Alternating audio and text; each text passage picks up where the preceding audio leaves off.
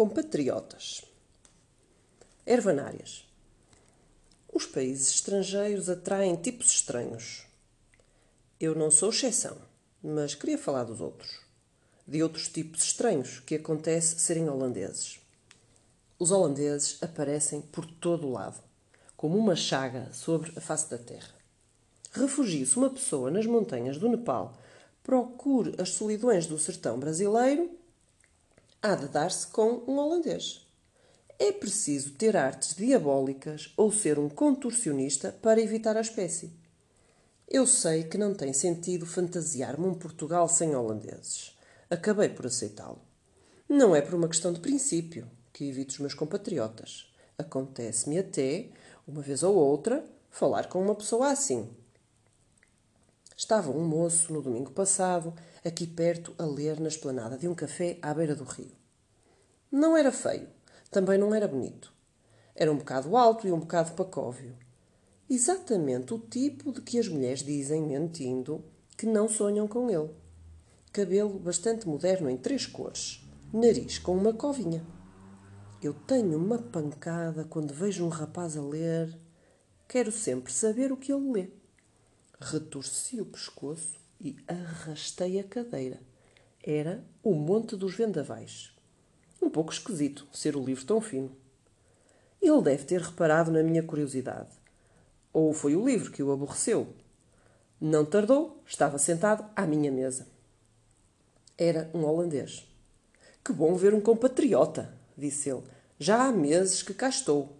Tinha um sotaque frísio. Que é que fazes? Perguntei com a maior originalidade possível. É preciso fazer-se alguma coisa? Respondeu sinceramente surpreso. Não, claro, aquela jogada era já para ele. E Portugal, que tal achas? Outra pergunta que não ganharia um prémio em originalidade. Gostei mais em Espanha, disse. Ah, não me digas que isto não é fantástico, assim no meio das montanhas, tentei. Para dizer a verdade, prefiro o mar e a praia pousou o livro, condensado, de li na sobrecapa.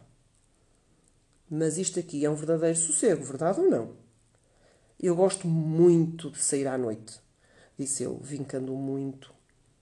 E, tirando esta esplanada ao domingo à tarde, não tenho aqui nada, acrescentou após alguma reflexão. Devia ter-lhe perguntado nesse momento porque é que então, diz-me lá, não te foste instalar ao lado de uma discoteca da costa espanhola e em seguida deixá-lo mais o seu interessante volume de clássicos para milhões. Em vez disso, ficámos em cavaqueira. Ele, agora a sério, fazia umas coisitas em carpintaria. Sendo preciso, metia-se também a pedreiro e a estucador. Biscate de férias em casa de duas amigas holandesas que moravam nos arredores, na aldeia de D, no vale ao fundo do monte em que vivo. Uma aldeia de 20 habitantes e com mais pocilgas do que casas. Nunca encontrei um holandês em férias que não percebesse de estuque. Miúdas giras? Perguntei mesmo assim. Essas onde fazes estuque e carpintaria. Elas falam uma vaga língua druida, respondeu ele, prosseguindo na sua impassível e frísia tonalidade. Desta vez ainda mais vincada pela sequência dos Ah. Foi assim que soube que, a menos de dois quilómetros da minha casa, moravam, há bastante tempo já, duas ervanárias, que se irandavam em vestidos compridos às florinhas e tinham o culto da lua. Bruxas celtas de uma cidade holandesa provinciana. Na noite de terça seguinte seria lua cheia. E já elas se achavam tremendamente ocupadas com toda a espécie de preparações da adoração da lua. Elas iriam, com castiçais e cabelos ao vento, murmurando exorcismos, caminhar em redor de pedras roliças na aldeia de D que elas tinham na conta de dolmens. Pobres aldeões aqueles. Com os meus botões, acalentava planos de fazer, nessa noite, rolar pela encosta do monte tonéis com óleo a ferver. De originar uma avalanche com pedras empurrando pedras, empurrando pedras. De pôr um lençol pela cabeça e de ir, falso druida, agitando uma grande cenoura, meter um valente cagaço àquelas malucas pareceu-me mais recomendável, inclusive para a sobrevivência dos habitantes da aldeia de D, continuar a evitar, por enquanto, os meus queridos compatriotas no estrangeiro. O painel. É um holandês que, após algumas aventuras pouco claras em Angola e uma atividade também ela imprecisa, pelos vistos compensadora, na grande construção no Algarve dos anos 70, vive já há uns bons tempos no norte de Portugal. Foi aí, no Minho, que comprou uma dezena de fábricas de calçado à beira da falência. As fundiu e fez delas uma florescente indústria de exportação. Com ufania, conta como uma dessas fabriquetas, o antigo dono nunca mais havia anos dera sinal de si, já só produzia sete pares de sapatos por semana. E o modo como ele, em meia dúzia de meses, fazendo-se aparecido no local de trabalho, you know, tinha elevado a produção para 7 mil pares. Está-se a ver. O tipo de holandês contra quem uma pessoa, por mais que uma pessoa tente levar o nariz no bom sentido, cedo ou tarde vai esbarrar. Chama-se Bill, como se pode esperar de um holandês rico no estrangeiro. Porque lá rico é ele.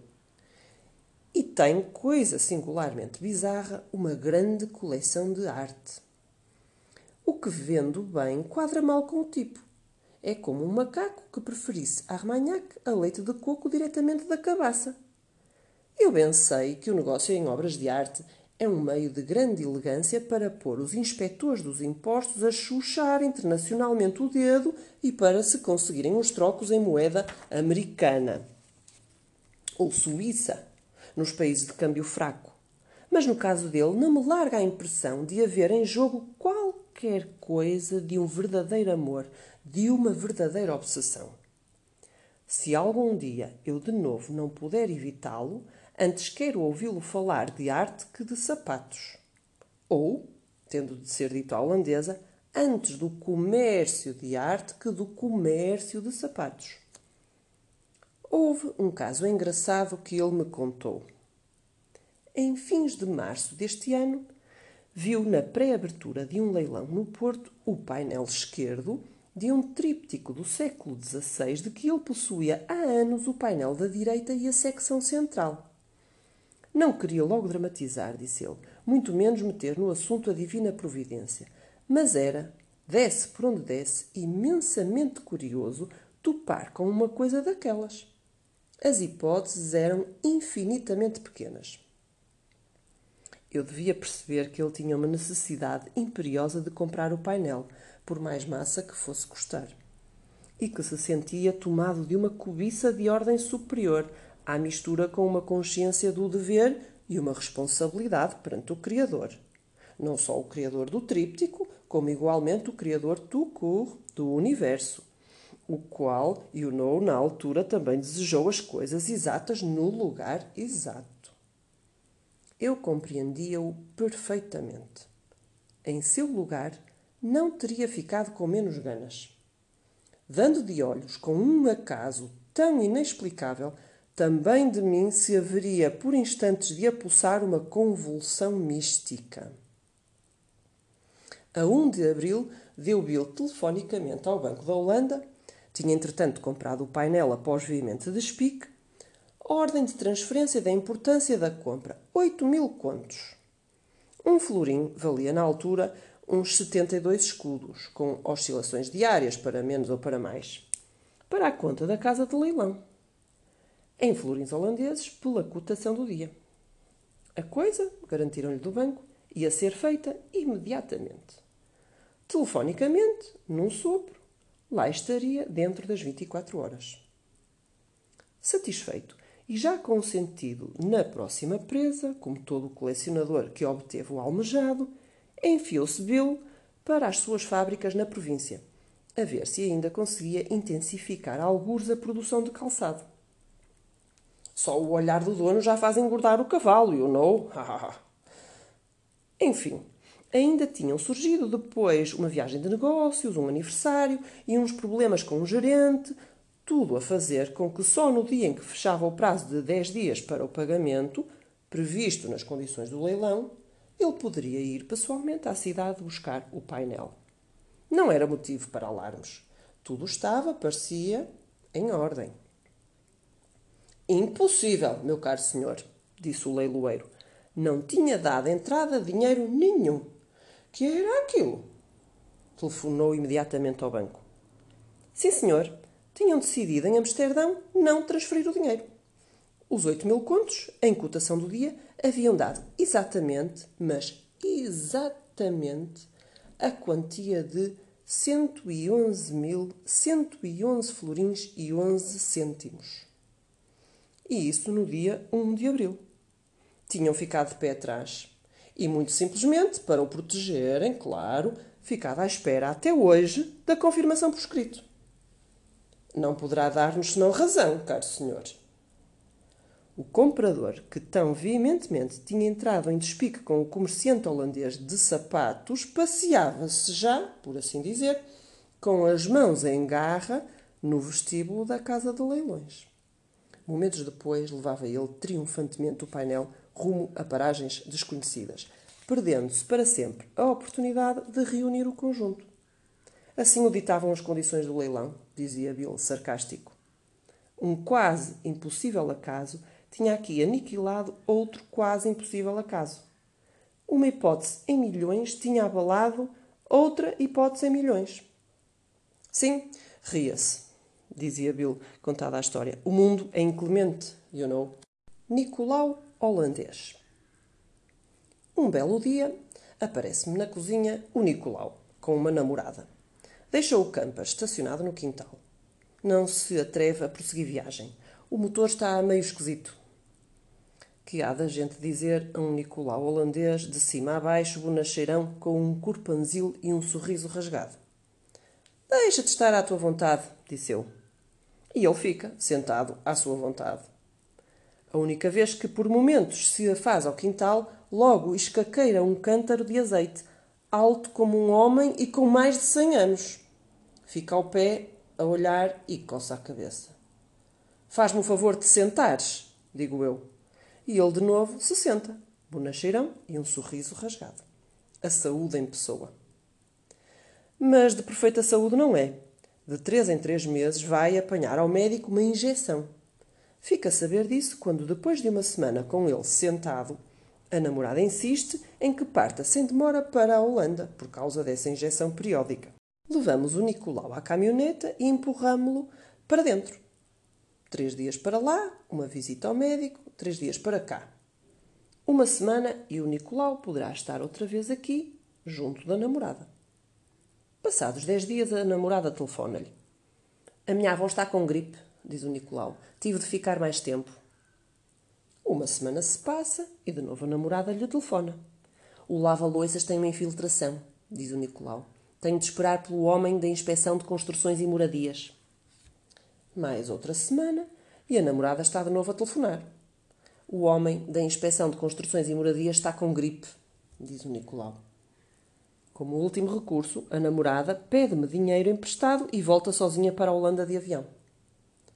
Três semanas depois da partida dela, às dez de uma manhã de segunda-feira, está de repente o Nicolau outra vez sentado na cozinha, a mochila ao lado dele. Vem buscar o camper. Tem aspecto bonacheirão e sorri rasgadamente. Mas primeiro o camper tem de ir à garagem para uma revisão rigorosa. Não era boa ideia ir até à garagem, digo eu, quarta-feira de manhã, vendo-o ainda sentado na cozinha.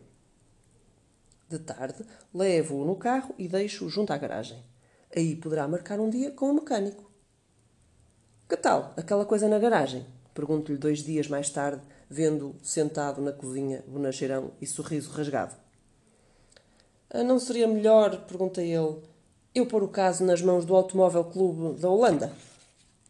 Parece-me uma ótima ideia, disse eu, pôr o caso nas mãos do Automóvel Clube da Holanda.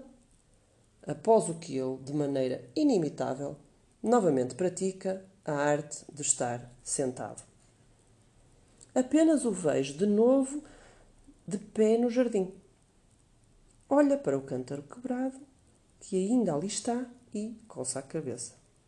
Fazias-me o favor de te sentar onde quer que seja, digo eu. E ei-lo sentado, na cozinha, três dias inteiros.